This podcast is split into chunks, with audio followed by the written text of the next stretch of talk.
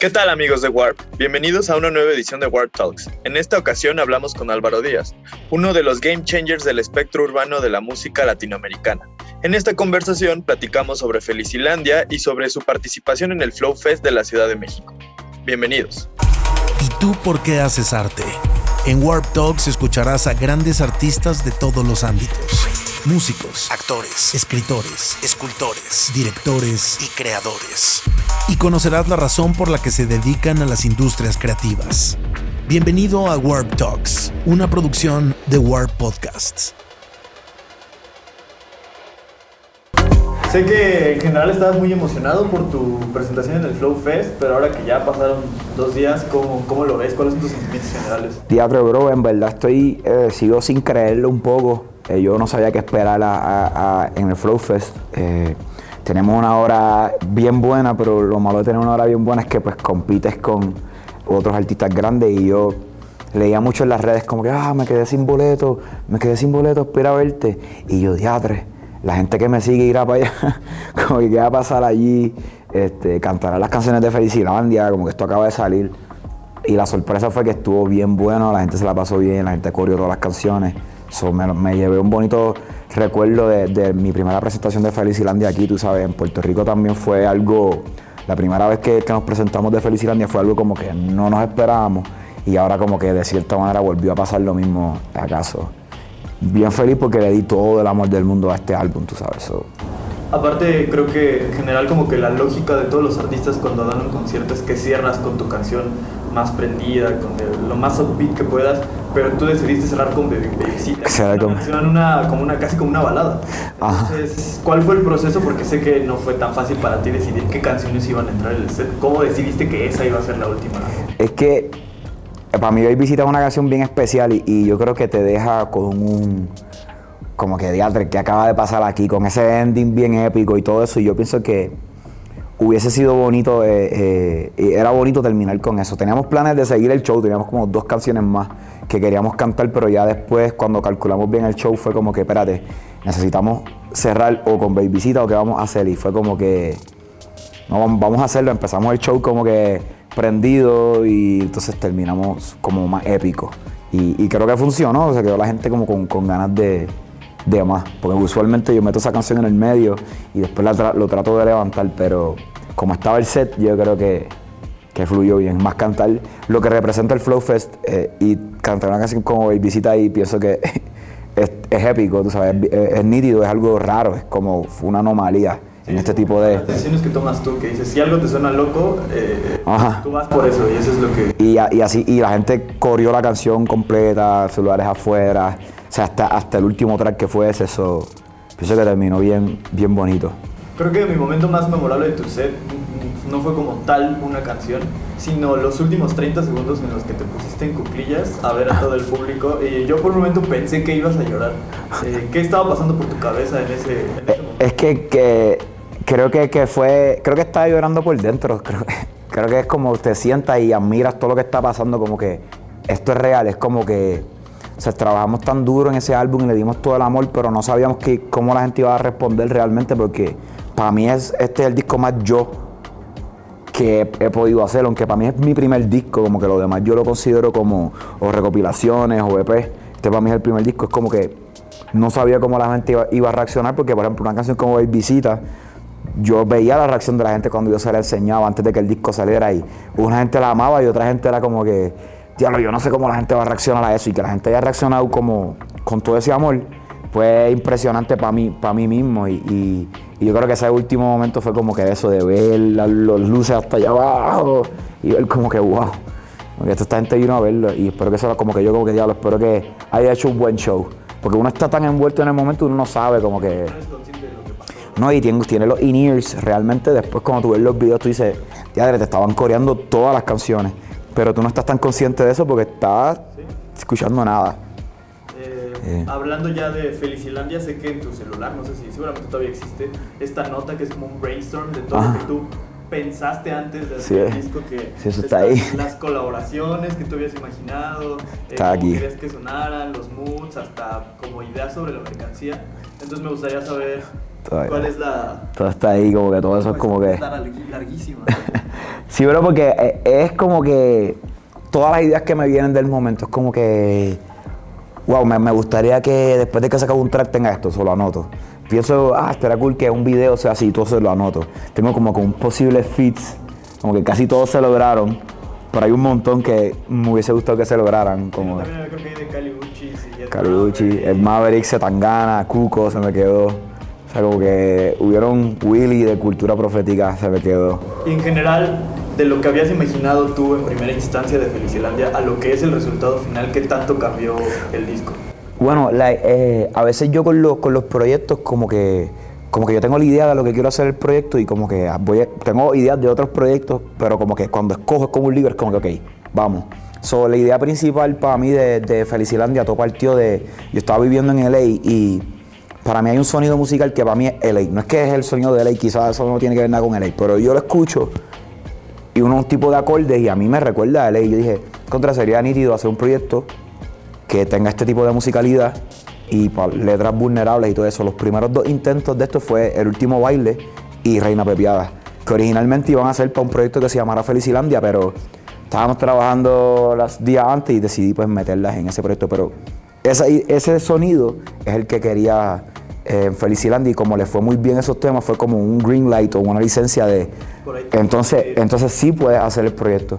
So, partió de ahí, de momento después vino la idea de, de, de querer que fuera bien puertorriqueño el disco de cierta manera en, en, en los slangs que se utilicen, en los nombres de las palabras, en los sampleos, como que transportarme a mi infancia con cositas como, como las metáforas que uso, como el intro, los violines, como la- lo de Tito, como que yo siento que yo soy un artista que mucha gente como que a veces, si sabe que soy de Puerto Rico lo saben, pero a veces cuando no saben, lo menos que piensan es que soy de Puerto Rico por el tipo de música que hago, como que no lo, no lo, no hay muchas personas en Puerto Rico que hagan este tipo de sonidos. Todo ahora, ¿no? So, so es como diferente, so, quería que estuviese presente eso, que está en mi inicio, desde Chicas de la Isla, la primera canción, la gente quizás asume que se trata de que las de Puerto Rico son mejor, pero de eso no es lo que se trata la canción, es como que está el área metro y el área, la isla de Puerto Rico que le dicen, es como una canción bien puertorriqueña.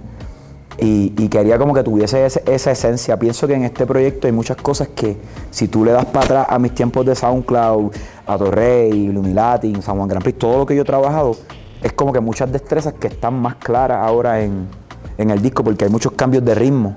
Como que la canción cambia a mitad, pero eso está desde La Milla de Oro, desde Ares, desde Una Vez Más. Son temas que llevan tiempo. Igual incursionar esos empleos de reggaetón, eso está desde Groupie Love, que es 2014. eh, al Había cuan- cosas muy underground, ¿no? Como de mixtape, de Ah. cassette.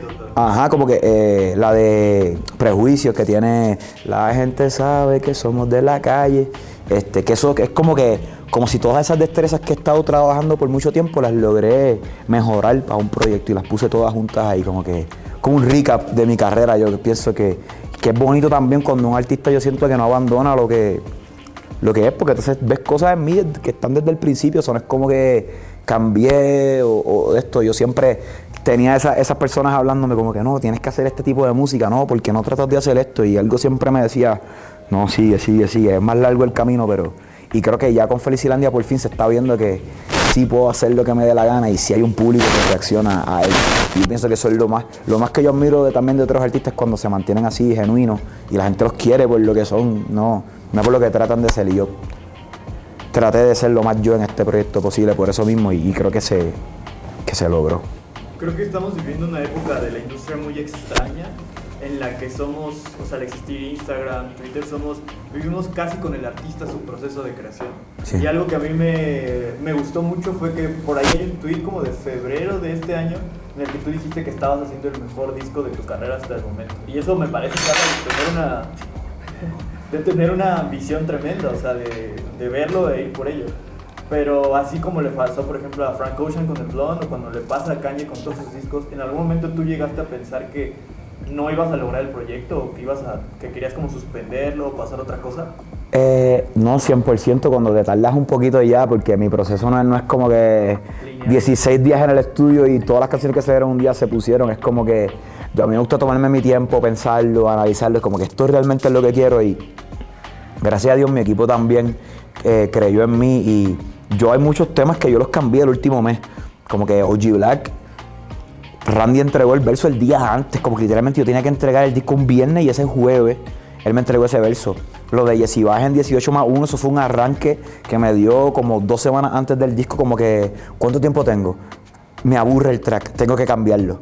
Y fue como que la mejor decisión que pude haber hecho, cambiar el track a mitad, incursionar las voces de la nena. Pienso que ese es de mis temas favoritos porque crea un climax y cuando entra así vuelve a subir este, el tema. Eh, ¿Qué otro tema? Close Friends que es de los mejores temas también del disco, que la gente está reaccionando a un tema que no iba a ir en el disco. Fue como que dos semanas antes también de entregar el disco dije, voy a sacar este tema, ¿te acuerdas de esta idea que se llama Close Friends? La voy a terminar. Y así fue, lo planeamos, lo hicimos un proceso corto y se, y se logró. Que yo soy como que, como que a un momento como que mi equipo quería terminar el disco y después presentárselo a todo el mundo y ver qué podía pasar y era como que no es posible como el tipo de artista que yo soy. Porque eso no va a pasar. Yo voy a trabajar el disco hasta, hasta que me tengan que decir, tenías que entregarlo hace una hora. Y ahí es que se va a entregar el disco porque soy ese tipo, ese tipo de artista. Voy a, voy a tratar de perfeccionarlo hasta que lo tengo que dejar ir.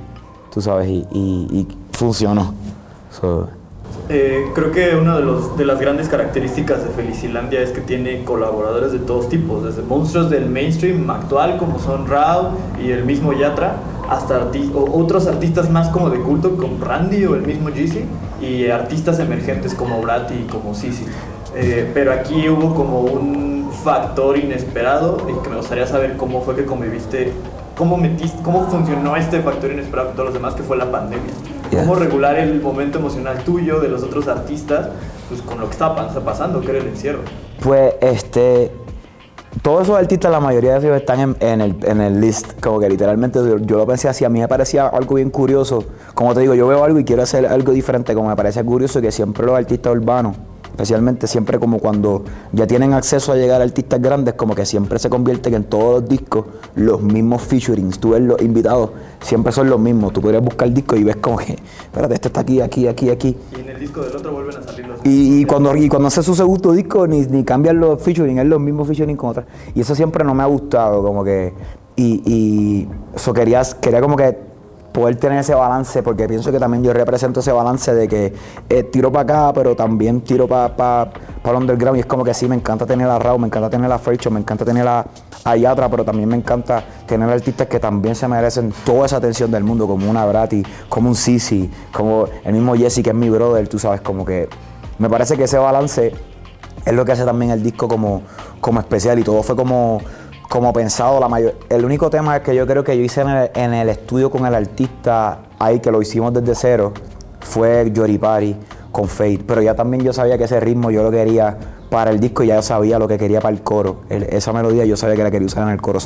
entramos ese día en el estudio con eso en mente, pero la mayoría de los tracks los fui creando y pensaba después a quién veía, como que desde que J. Rosa hizo el cambio en OG Black, al final decíamos Randy o de la Gueto. Eh, cuando hicimos online, era como que contra quién, a quién podemos poner en este coro que la gente no se espere aquí. Y teníamos una sesión como a los dos días con Yatra. Y fue porque vamos a enseñársela a Yatra a ver qué él piensa. Y todo el mundo... Es algo que Yatra no haría, ¿no? Normalmente, pero me pareciera que eso era lo más cool y que la, y que la voz tiene como un efecto y todo, como que en verdad, si tú no lees que Sebastián Yatra, probablemente no te das súper cuenta porque está tan fuera de lo que él normalmente hace que me parecía súper cool para él también. Que era como que me beneficia a mí y lo beneficia a él y ahí es que el, el, fit.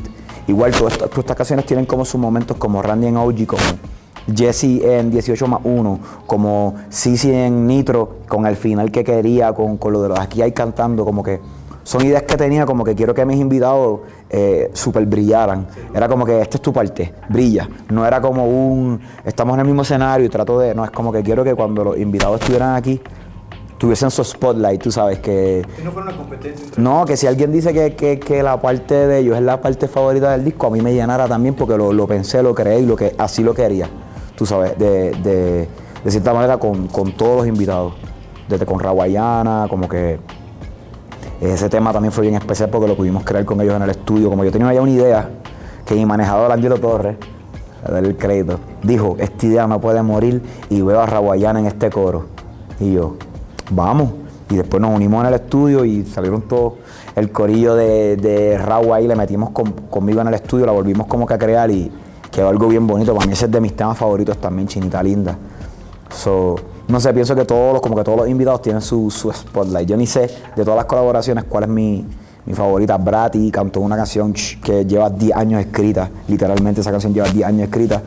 Y era como que, ¿quién puede cantar este coro y llevarlo a otro nivel? Y era como que llegó la nena y me metió piano, metió guitarra, como que lo llevó a, para mí, como me lo imaginé, más alto todavía. Yo tengo buena imaginación, entonces yo me imagino las cosas como pueden llevar y ella como que lo, lo elevó. yo estoy bien contento con todas las colaboraciones, como que si no, no hubiesen salido. Yo soy bien de... Muy específico con lo que...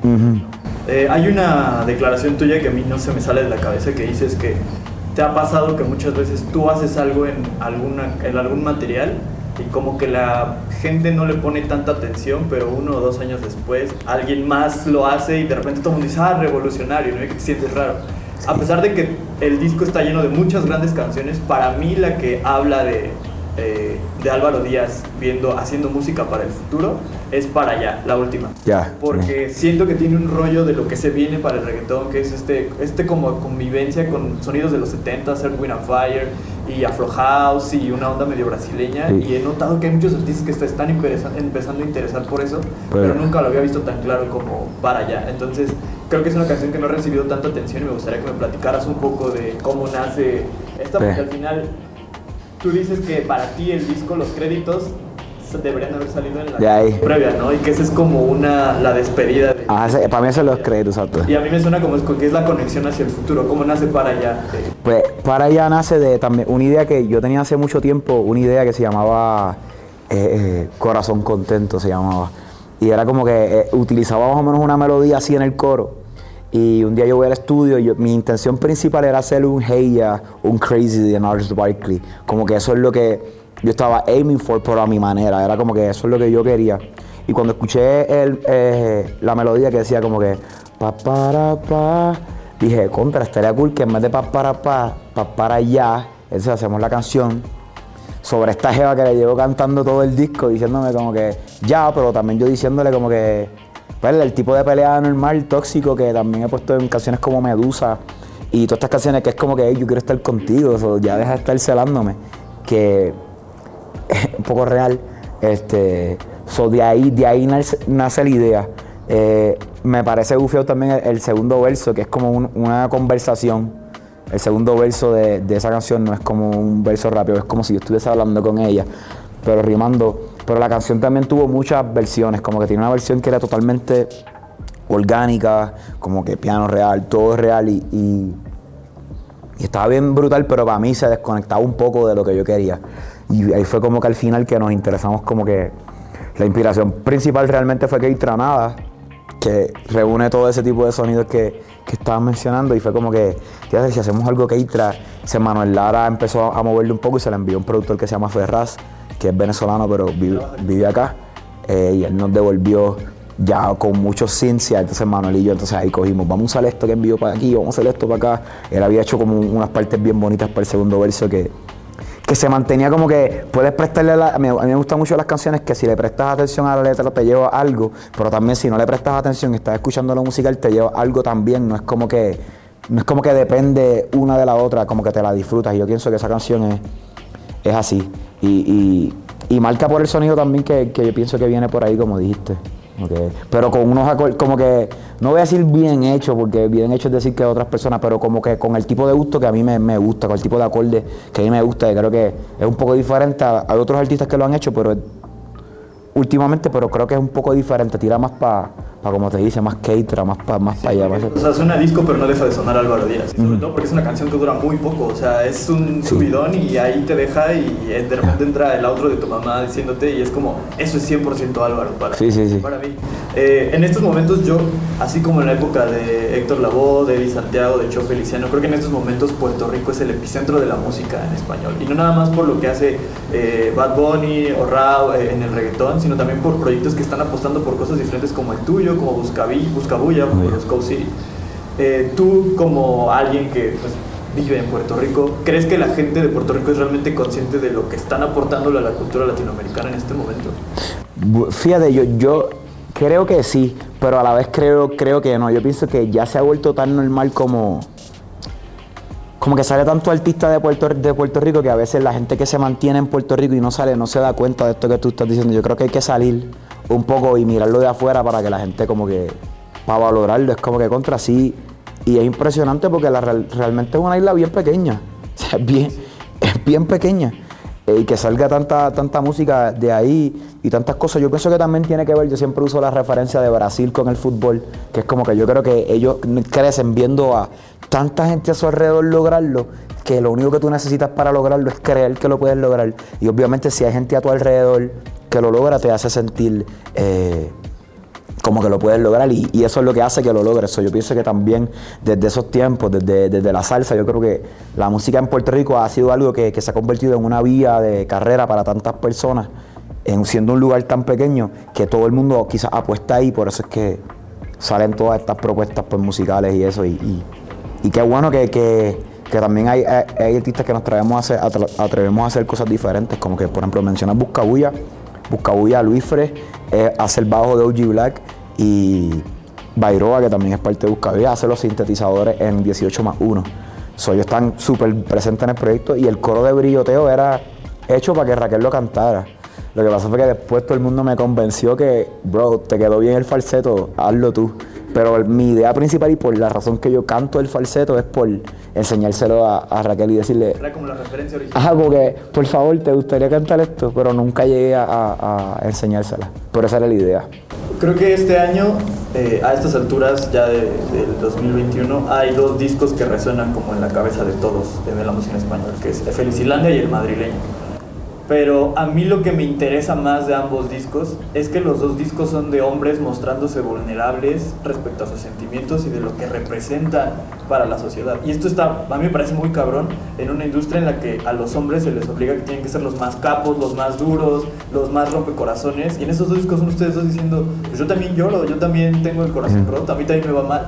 Eh, ¿Tú qué ¿Qué crees que debe empezarse a cuestionarse específicamente los hombres de la industria ante todo lo que está pasando socialmente respecto a este tema sobre, pues, ser más abierto, más sensible? Y yo creo que, que Z y yo, que es mi, mi, mi, brother, tú sabes, como que lo quiero un montón y de mis artistas favoritos también, este, pienso que es algo que también mm, por mucho tiempo también lo habíamos hecho indirectamente en nuestra música, como que pienso que Z había sido sensible en muchas eh, ocasiones en su música y yo también lo había hecho y es como que pienso que en, mi disco y en el y en el del como que cogimos esa eh, y cayeron yo creo que perfecto el timing por la pandemia. Pienso que la pandemia también puso a las personas a, pensar más a, prestarle más atención a, lo que un artista está tratando de decir a, quizás identificarse a quizás sentir.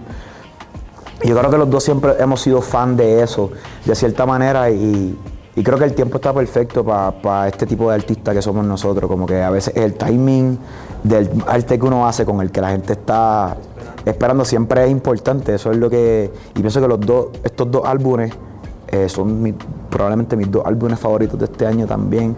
Y, pienso que, sí, que, es porque conectan con la gente. Y está brutal que él sacó como que a principio y yo salgo como que a final. Eh, no sé, pienso que. y, y creo que la gente, pienso que estos dos discos deben de enseñarle a los artistas que pueden ser ellos. Yo pienso que el madrileño, eso es, son cosas que también habíamos visto que Z ya estaba jugando con ellas y quizás lo logró perfeccionar en, el disco. Y, también yo siento que en Felicilandia se ven muchas cosas que estaba tratando de, incorporar en mi, música de mucho tiempo y se logran eh, en la música. Y, y no sé, a mí me parece eso como que ser genuino. Pienso que eh, nadie más pudo haber hecho un madrileño y nadie más pudo haber hecho un Felicilandia y eso es lo, lo, cool de, todo eso. Eh, ya hacia las últimas eh, dos preguntas de la entrevista. la primera, hace unos días Adele dijo que ella había solicitado directamente a las plataformas de streaming que eliminaran el botón de aleatorio de la reproducción de los álbumes completos para que la audiencia pudiera escuchar lo más fiel posible a lo que el artista imaginó. Y en una industria en la que todo el mundo parece apostar a los singles, en la que a veces da la sensación de que los álbumes no son tan exitosos en términos de estadísticas, que salga un disco como Felicilandia, que además algo que me pareció muy cabrón del flow es que de todos los artistas fuiste el único que realmente pudo adaptar su álbum a un show en vivo en el que todo el mundo iba a perrear, literalmente, y eso me parece muy poderoso. Entonces, eh, lo que me gustaría preguntarte es, ¿Cuál es tu perspectiva hacia el futuro de la industria siendo un artista de proyectos, no de singles?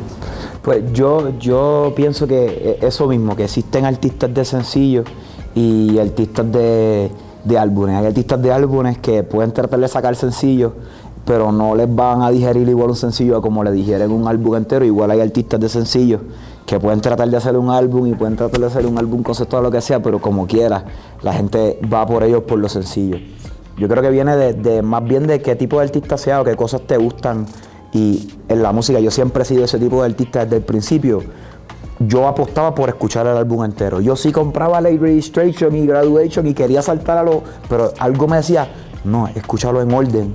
Y, me acostumbré a, a tratar de entender el arte que el artista quería mostrar, porque a veces eh, nos, enfatizábamos en lo que queremos escuchar, pero no queremos entender al artista, que yo creo que, pues yo soy ese tipo de artista, Z es ese tipo de artista también, que es cuestión de hacer lo que, lo que queremos y que ojalá te guste, de cierta manera, tú sabes, como que hacemos esto o esta pieza para enseñártela, como que yo no pienso que Basquiat y Picasso nunca pintaban pensando en que a la gente le va a gustar lo que no, ellos hacían su arte como ellos lo querían hacer y ojalá la gente eh, eh, le guste eso yo siempre veo el álbum, yo siempre me he considerado como un, artista de álbum por eso, porque pues yo, los Kid y eh, los Kanye, muchos artistas que, Frank, muchos artistas que admiro un montón, pienso que, le da mucho detalle a eso yo siempre quise ser ese tipo de artista y si te mantienes fiel eventualmente siempre te convierte, yo pienso en el artista que siempre quisiste ser. So, pienso que, que la gente sí le debería dar más, más ánimo a su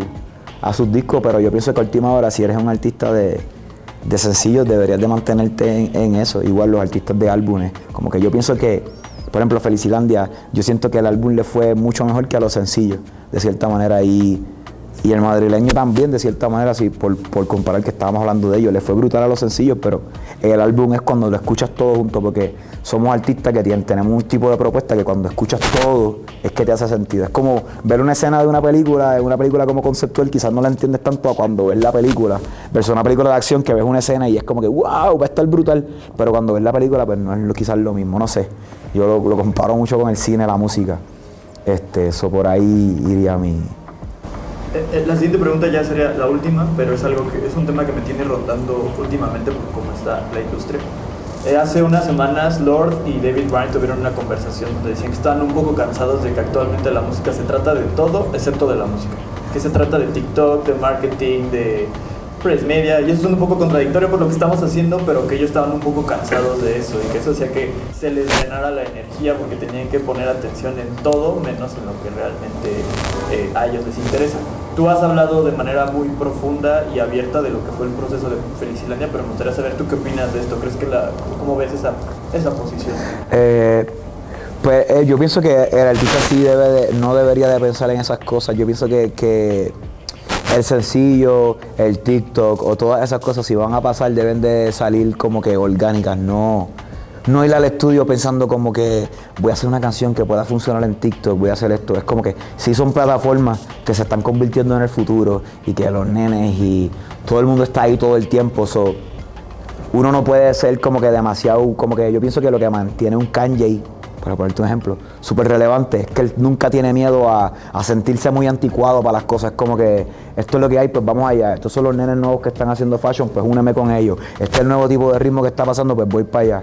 So, yo, siendo fan desde pequeño, pues adopto esa mentalidad en el sentido de, pues no le tengo miedo, no soy un, no, fuck TikTok fuck estas cosas, como que no soy ese tipo de artista, pero sí trato de mantenerla 100% fuera de mi proceso creativo.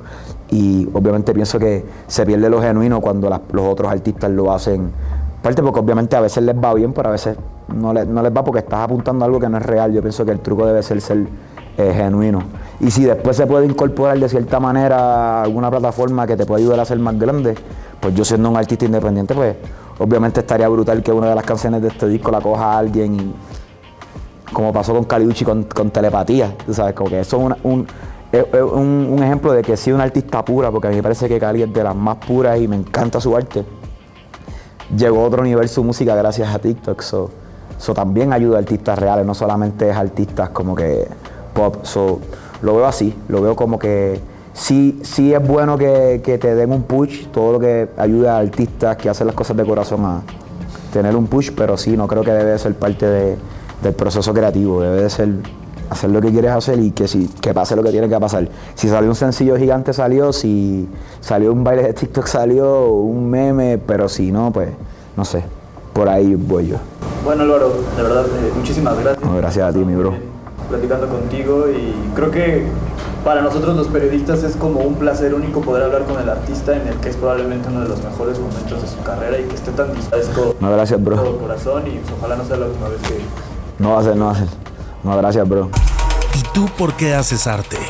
En Warp Talks escucharás a grandes artistas de todos los ámbitos. Músicos, actores, escritores, escultores, directores y creadores. Y conocerás la razón por la que se dedican a las industrias creativas. Bienvenido a Warp Talks, una producción de Warp Podcasts.